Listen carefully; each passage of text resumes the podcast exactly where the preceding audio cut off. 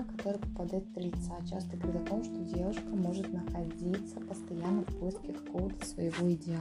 Могут даже мечтать о чем-то таком более далеком, к примеру. Например, о каком-то более лучшем варианте.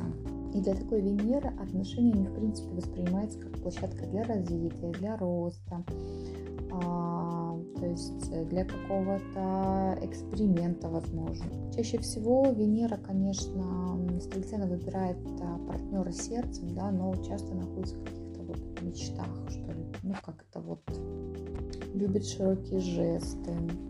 Очень часто Венера а, Стрельце выбирает иностранцев, либо, знаете, опять же, тема каких-то знакомств через интернет, да, то есть, эм,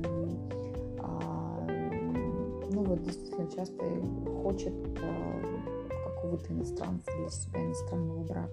Плюс ко всему Венера Стрельцы часто любит ощущение какой-то такой вот свободы в отношениях, да, то есть за, за мной как бы последнее слово захочу, так и будет.